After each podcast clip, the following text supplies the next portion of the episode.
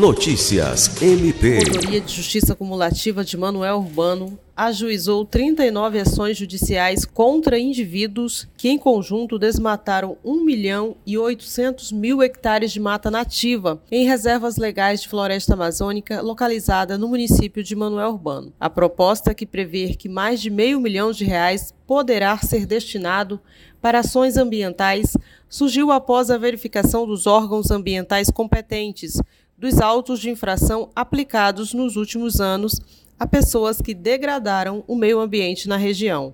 Os acusados terão a oportunidade de aceitar ou recusar o acordo proposto em audiência judicial. Se aceitarem, deverão pagar a prestação pecuniária e cumprir as demais cláusulas do acordo, especialmente a recuperação da área desmatada. Cumpridas todas as cláusulas, a punição será extinta Caso não aceitem ou aceitem e descumpram os termos do acordo, o processo seguirá adiante com possibilidade de oferecimento de denúncia pelo crime ambiental. Marcelina Freire, para a Agência de Notícias do Ministério Público do Estado do Acre.